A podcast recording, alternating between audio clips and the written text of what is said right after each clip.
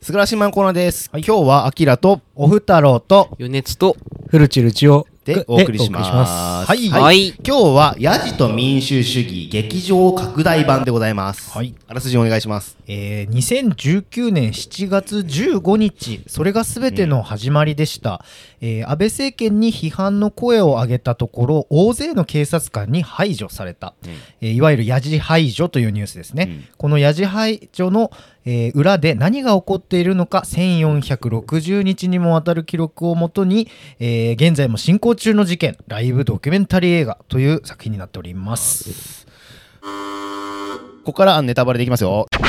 で、えー、ここからネタバレも何もね、これネタバレもんあるよね。うんまずね、あの、見たのは、アキラと、おふたろうの2人が見て見いててて、、フルチとヨネピは見てない。ごめんなさい。本見て当ないですねすいません。ね、で、とりあえず今回の作品自体、ドキュメンタリー映画。うん、はで、いヤジ排除問題。フルチ知ってますあなんか、あのー、安倍首相がね、そうそうそうう。ん首相の時元首相の時かな。あーももっうとやめたもうやめとかた後だったうかんら、うん書いてる。うんうん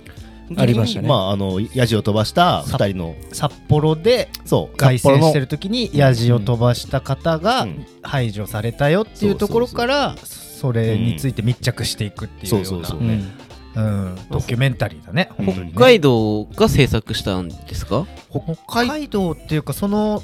テレビ局じテゃなレビマンの方が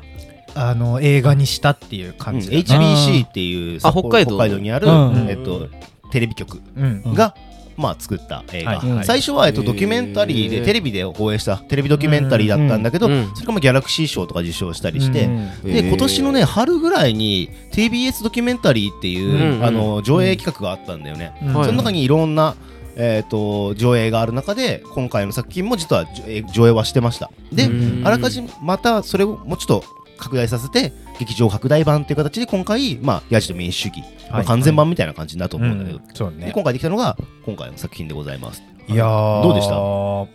僕はですね、うんなんと言いますか、うん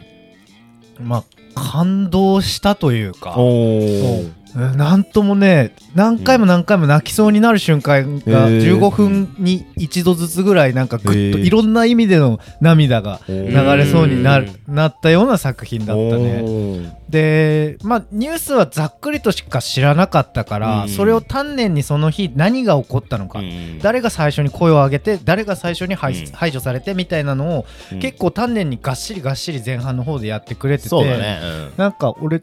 結構ほんと最近ニュースが見れなくなってきてるんだよね、うん結構心をやられることが多いから、うんなるべく情報は入れないようにってするんだけど、でもやっぱり正しいことを知るのってうん大事だなでおもーここの映画のが全てではないと思ううし、ん一つの見解だとは思うんだけど、うんなんていうか結構本当に作品の中でもこれはもうみんなの話でもあるよねっていうのがすごい印象的だったかな。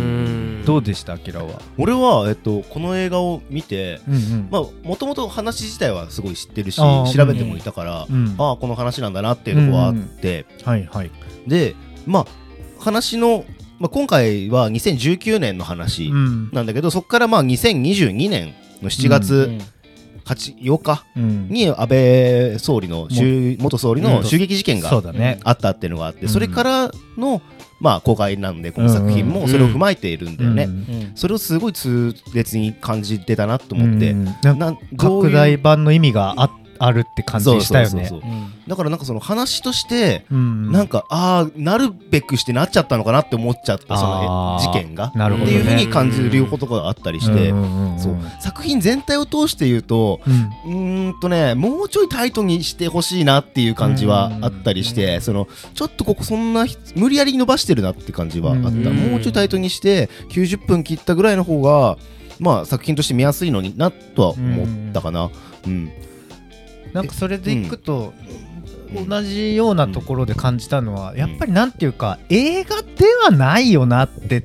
いうふうにちょっと俺はうん見ていて感じうて、んまあ、あくまで劇場で公開されてるテレビ局が作ってる映像だなっていううん気がしてそこがちょっとざ残念というか、うんもうちょっと映画っぽいうん演出というか、まあ、ドキュメンタリーだから難しいのかもしれないけテどレビドキュメンタリーだなってことですかうんそうそうそうう、んそれが単純に映画館でかかってるだけだなっていうところがちょっと惜しいところかなっていううん気はした。もうちょい掘り下げがあってもいいのになっていう感じがあってそれは掘り下げっていうのはそのヤジ事件はいヤジ排除事件に対する掘り下げっていうよりもうんそれにまつわるところ例えば、えっと劇中でもそのヤジ排除意見は排除事件以外にもうん実はこういうとこでこういううんトラブルがあったりしてとか、あと過去にその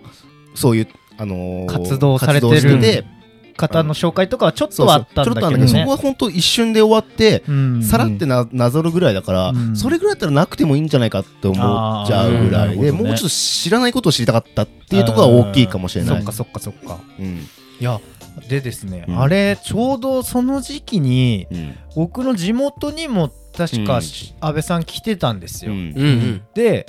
リベラルな僕の先輩も同じことをしてたのを見てたんですよねおー聞いてたんですよね、うんだからうん先輩が言ってたのはうん安倍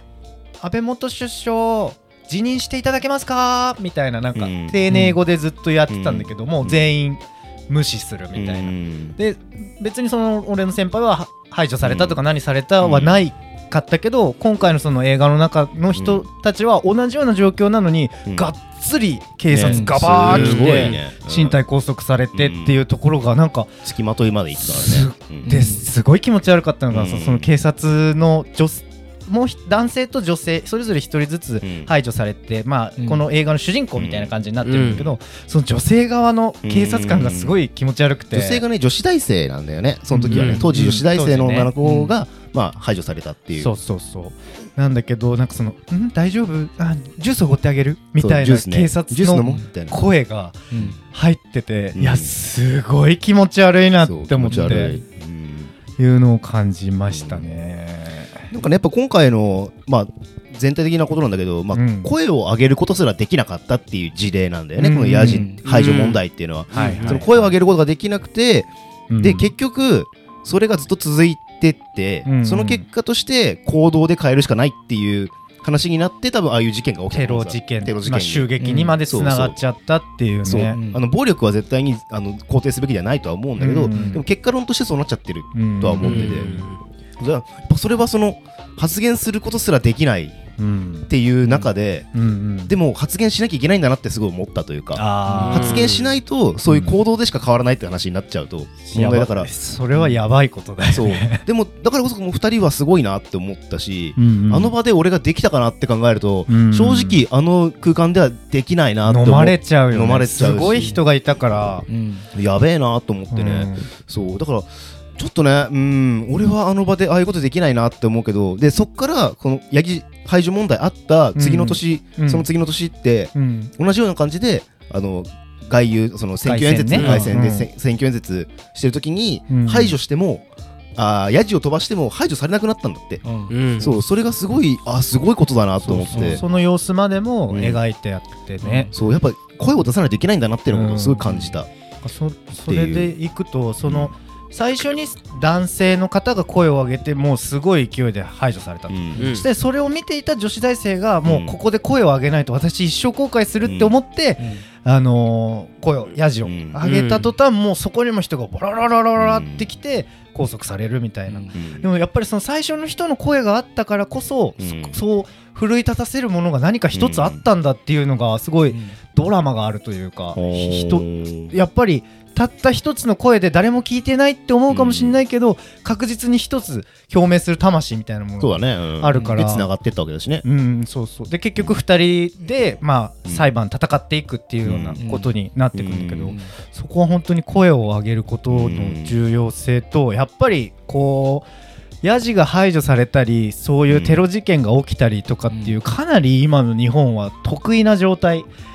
うんな、にあるし危険な状態にあるっていううんいろんな意味での貧困がうんすごい蔓延してるように芸術とか見てても思うのでう、ん、ううんん、なんかおいー最近の日本のムードってそうか数年前からこういうところから始まってたかっていうと大きい解釈で俺は思ったかな。でもいい流れですよねあのードキュメンタリーってうん基本メーテレが作って東て海とかねそれがまあ配給されてるのがもうほとんどだとは思うんですけどこう北海道から HTB がうんやっとこうやって劇場にかかるような、うんまあ、作品をうん出せるこうく空気感っていうか、うん流れができてくるとよりこう伝えれる人たちが増えてきますよねテレビで一回流すだけなのとうんまたいや見れなかったりするから、ね、変わってくるし作る側の気持ちもだいぶ変わってくる気はしますよねでも実際ねあの俺が見た時オフちゃんも同じだったけど、うんうんめっちゃ混んでて昨日うはん満席だったんだよ満ね席でもう今日もなんかフル今日もそう別の映画見に行ったんですけど、うんそれの前の回が同じ、あえーっうんやってたんだ、はい、あのスクリーンで、うんえーやっててもう満員なので出てくる時、えーうじゃうじゃいたし混みますのでみたいなアナウンスがあって、うんすごい人だ平ったんだな日の昼間、うんそう真っ昼間、ねだから拡大になったんだよ、あの特別会延長だね延長か、そう本当は2週間限定だったんだけど22日までのやつだったんだけど29日までうんやるって話なので、すごいみんな見てほしいなって単純に思った、うんうん結そう構昨日って目測を誤ること多いですよね狼の家しか結構多いいでやすーまあよね読めないからじゃない一回上映が思いのほかってのは多いっすよねううんんそうでもなんか本当あまり家でテレビっていうかテレビ見ない人だあからーそううんこういうのって映画館だからこそ見たんだよねうんすごい見れてよかったなとは思ったななんかでそのやっぱテレビマンが作ってるっていうところで、うんそのさ作中で実際になんかこう印象的だったのが、その元同系の警察幹部の原田さんって方うんに話を聞いてて、うんでその方の発言がもうすごいキレキレだったんだけど、うんうんちょっと実際のセリフを読みますね、うんえー警察が法的根拠がないのに好き勝手なことをやっている、今回はそれをうんメディア、マスコミの前で平然とやったんだよとうんだからあんたたちは無視されたんですようん言ってたね監督に言われるところがすごいなんていうか、うん鳥肌というか、うんでうんかつそんな状態だから多分もうかなり気合入ってたと思うんだよ監督、うんだからバシバシその排除側に回ってくる警察とか刑事の顔うんガツガツ映してんのうんもうなんかもうやってやるぜっていうその気骨みたいなのが感じられてすごくですね僕はなんかそういう点でも感動したしあ。ーううんん、なんかずっと涙をちょっと我慢してるっていう感じでしたね。まあ、同系の結構闇みたいな描いてる作品は多いですし、うんやっぱそのイメージがやっぱ明らかに今でも続いてるんだっていうのが明らかになったってことですよね。そうだね、うんでその今言った原田さんっていうのはその告発する側、うんまあ、善良な側、まあ、うん一概に何も言えないけど、あの作品の中ではそういうふうに取り上げられてて、やっぱり内部の人にしか見えないこととかうんあるんだなっていうのを感じたかな。ううんんうんうんはいはいって感じですねはいで来週どうしますかってはい、話なんですが来週どうしましょうか大作品ヨネピーヨネピーは決まってるそうじゃない、はいゴーストワールド、おおもうリこバイれバル上はだねリバイバルで伝説らしいですね、なんか。らしいどうやらねえ見たいなーって俺思見てっないていやまだ見たことないの俺も見たこことなかられはい見たこねとありますあはおお本当そうなんだいで来週あのも結構いいあ結構うんうん意外性のある、おおあのちょっとひねった青うん春ものだと思います、うんあそうなんだ、はいえー私ははいですね、えー、とシアター機能で公開する、えーポトフ美食家と料理人はを、こえー選びまし予た告やってましたそう、うんまあ、好きな監督なんですよトランアン・ヨアンっていう監督で「夏至」とか「ノルウェーの森」とか、青いパパイヤの香りみたいなのを撮ってる人で、僕は料理も好きなのでポトフにしましたえー私はですね、はいアニメ映画でございます。おおはい、えーパウパトローうル、わーおザ・マイティ・ムービーというね、あ意の外北米初の人気子供向けアニメ、パウパトロールの劇場第2弾っもていうらしいです。パウパトロールは知りませんが、パウパと知りませんが知りませんが、とりあえずなん か、 3つとも全然違う、まあ、面白いんじゃないかということで、チ ェイス、最初はグー、じゃんけんグー、あいこでしょあ最初はグー、じゃんけんホキ。パウパトロールですマジか